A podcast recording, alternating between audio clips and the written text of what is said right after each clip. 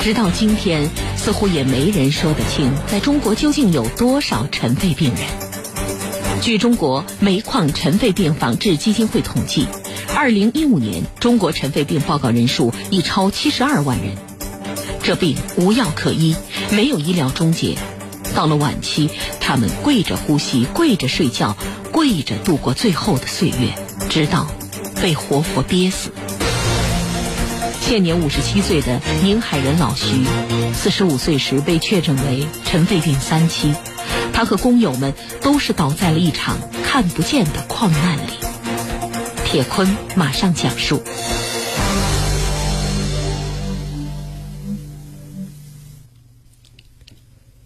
记者从来没有想过，在浙江宁波竟然还有这么难走的路。换了五趟车。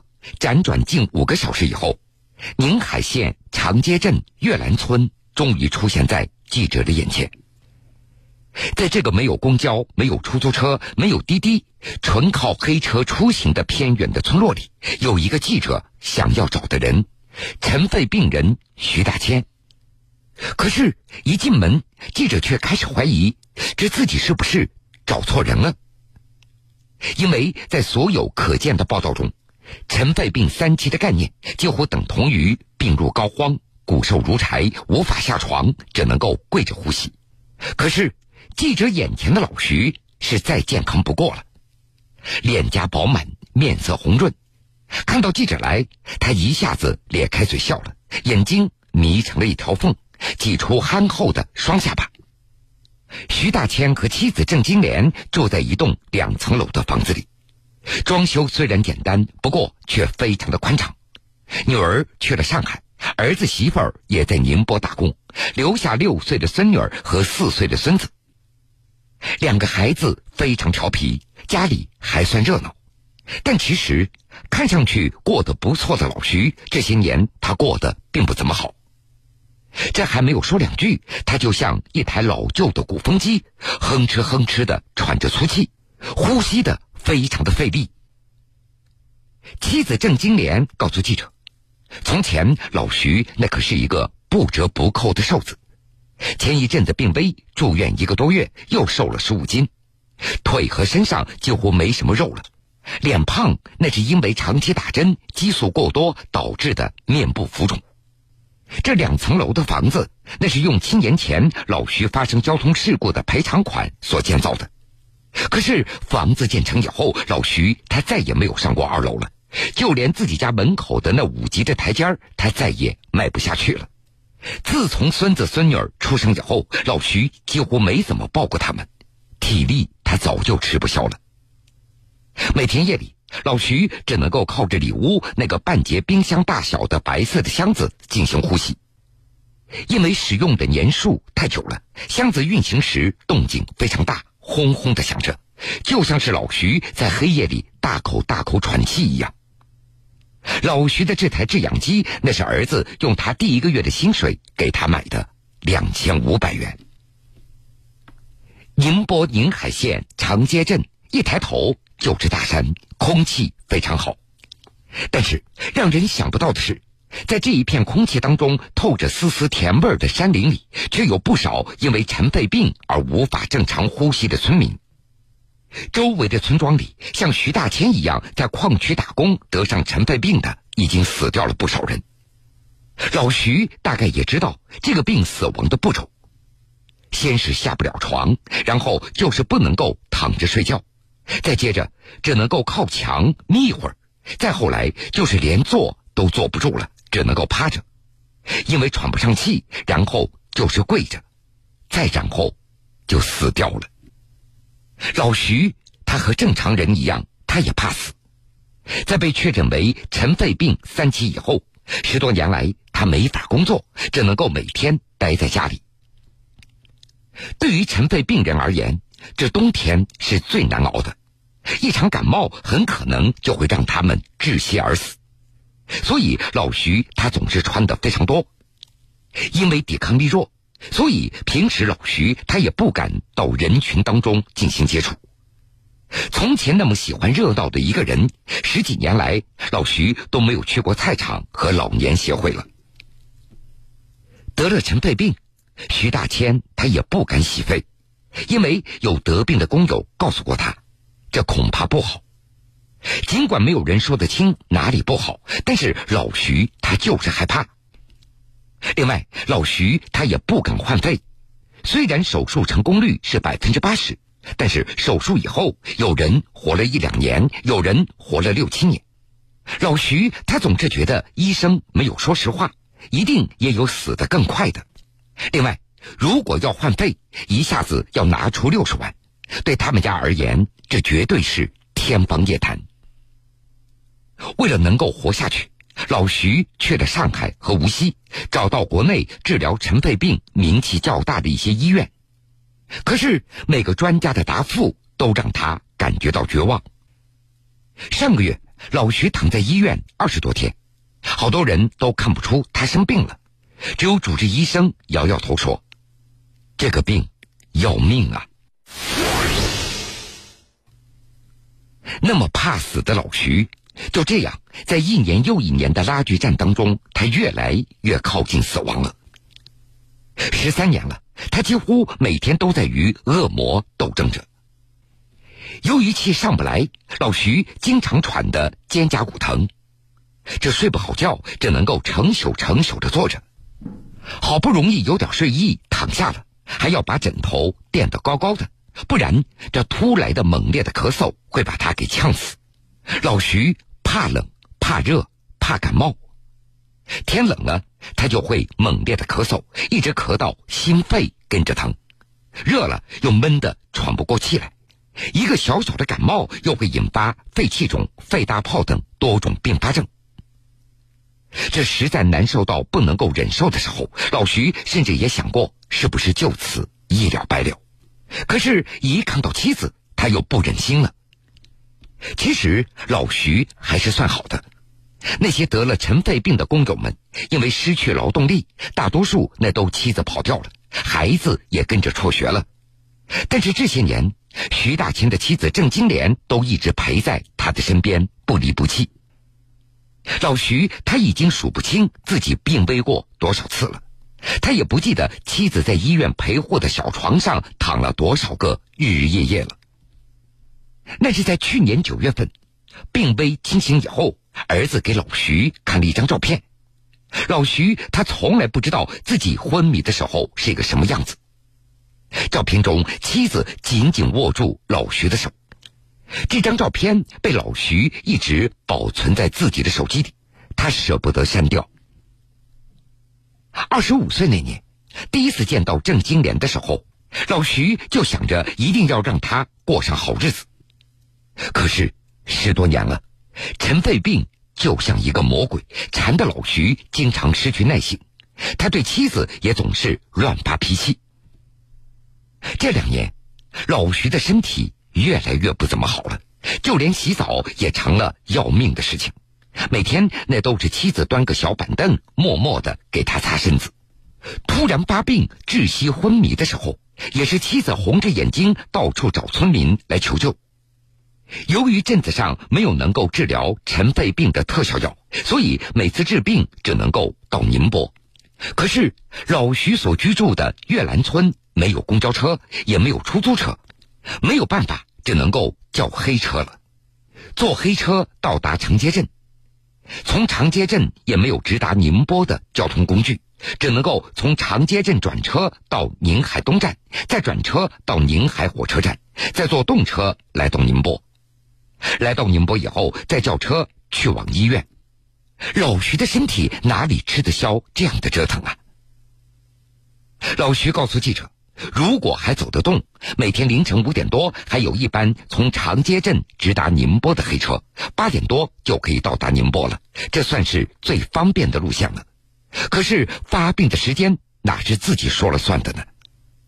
光这两个月，老徐就发病两次。”其中一次更是在重症监护室里待了整整一周。八月份，老徐的病情恶化了，部分肺泡破裂。为了把肺里的空气排出来，他的胸腔被切开了一个小口，一段塑料管子直插到他的肺腔里。这已经是老徐身上所开的第六个口子了。除了呼吸困难，还有让老徐难受的，那就是这些年医药费也因为这个病情的加重水涨船高。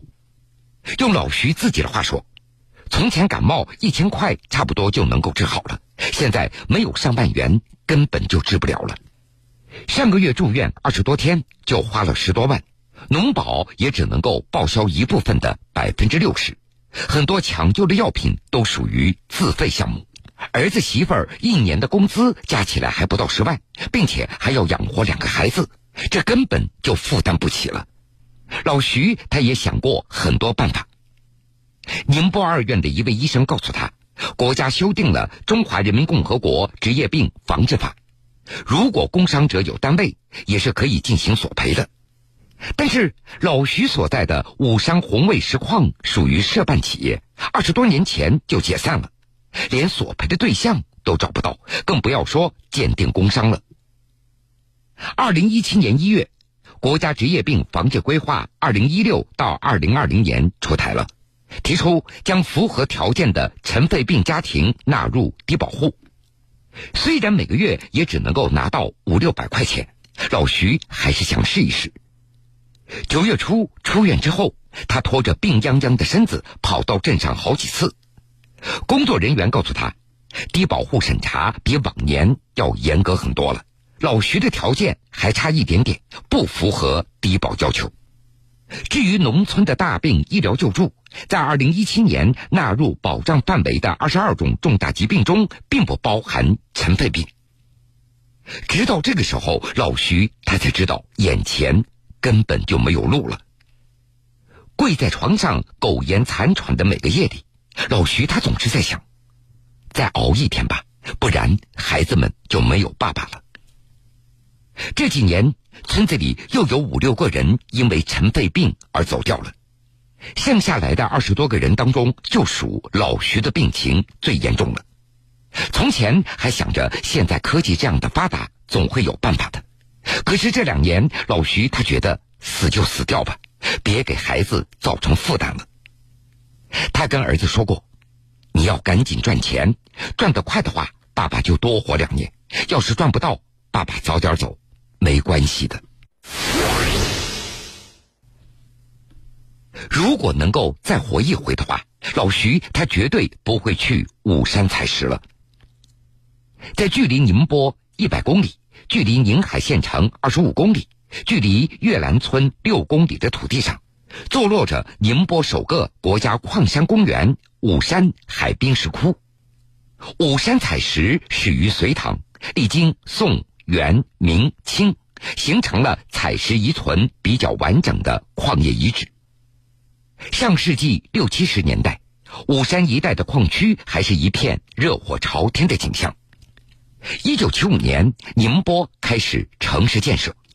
打石板、挖石矿还是一个非常热门的行当，在那个没有水泥路的年代里，铺路、盐场晒盐，靠的都是这一块块纯人工打造出来的石板。当时十五岁的徐大千跟着村子另外七个人组成了武山公社最早的一批学徒。那个时候，在矿区里工作的人大都来自温岭，本地人并不多。后来，随着公社解散。分田单干，武山周边参与采石的村民是越来越多了。按照老徐的回忆，那个时候还没有防护的概念，没有口罩，一双解放鞋、一件中山装就是他们的工作服了。每天在露天的矿区里，从上午的六点干到下午的三点，十个人一天就能够打一百块的石板。每次回家，头上的粉尘那都是白花花的一片。吐出来的口水都是黑色的，鼻子里也都是黑色的污垢，抠都抠不掉。除了偶尔的咳嗽、喘不上气以外，老徐几乎没有任何不适的症状。直到二零零五年，他突然咳血，被紧急送到了宁波二院，他这才确诊为尘肺病三期。医生告诉他，得病的原因是长期处在粉尘污染严重的环境里。并且还建议老徐的其他工友也都过来看一看，不查不知道。结果其中有几十个工友都被查出了尘肺病。在这样的一个偏远的村落，打石板会得绝症的消息一下子就传开了，没过几年，便再也没有人敢做这一行了。在老徐的记忆当中，病情比较严重的都是他们这些接触粉尘时间比较长的人，大多数都来自温岭，几乎都回老家养病了，也不知道如今活着的还有多少。此外，村里人还告诉记者，在宁海，除了武山矿区以外，桑州也有很多人从事打山洞的工作，得尘肺病的人更多了。但因为这些人大多文化程度不高，不知道该如何维权，大多数都选择了保持沉默。直到今天，似乎也没人说得清，在中国究竟有多少尘肺病人。据中国煤矿尘肺病防治基金会统计，二零一五年中国尘肺病报告人数已超七十二万人。这病无药可医，没有医疗终结。到了晚期，他们跪着呼吸，跪着睡觉，跪着度过最后的岁月，直到被活活憋死。现年五十七岁的宁海人老徐，四十五岁时被确诊为尘肺病三期，他和工友们都是倒在了一场看不见的矿难里。铁坤继续讲述：今年二十六岁的李元。二零一三年到二零一六年期间，始终在民间公益组织参与救助全国尘肺病人。他告诉记者，在宁波有许许多多像老徐这样的尘肺病人。由于得病的外乡人流动性非常大，人数根本无法统计。光余姚的一个村子，志愿者实实在在接触的也只有三十多个。李元他也知道，余姚。宁海、慈溪、江北、锦州等地那都有尘肺病人。另外，李元还透露，除了挖矿，一些小作坊，例如石材、草席、钢铁、棉花加工等等，你只要不加以防护，也都会对工人的肺部造成污染。这类的工作大都没有社保，很多人也都是打零工，再加上乡镇企业改制等历史遗留的问题，工伤鉴定。更是困难重重。李元甚至还碰到过一些尘肺病人自己备好棺材准备自杀的极端案例。而更为可怕的是，作为慢性病，尘肺病消磨的除了病人的意志，还有志愿者的一些耐心。用李元的话说，很多人都是抱着一时的热情加入到志愿者团队当中的，但是多数尘肺病家庭的现状，志愿者都无法改变。这个病是不可逆的，哪怕有钱也无法治愈了。志愿者能够做的，就是在冬天给生命垂危的病人送个制氧机，或者为他们的小孩赞助一点学费来上学，然后看着这些病人一个个的死去，那种无助的感觉实在是太痛苦了。让李元印象最为深刻的，那是一位家住在宁波、年近六旬的老阿姨，据说。老阿姨是无意当中路过慈溪周巷的一个村庄，听一位老者说，村子里有一百多人得了尘肺病，维权无门。老阿姨这才开始以自己的力量热心的救助。后来，阿姨甚至为了他们自学法律，一做就是好多年。可是这两年却突然没了音讯。所以在李元看来，这就是公益最真实的样子。想帮助尘肺病人，最终因为深感无力而退出的，这些年不计其数。去年大学毕业的李元开始参与工作了，也逐渐离开了公益组织。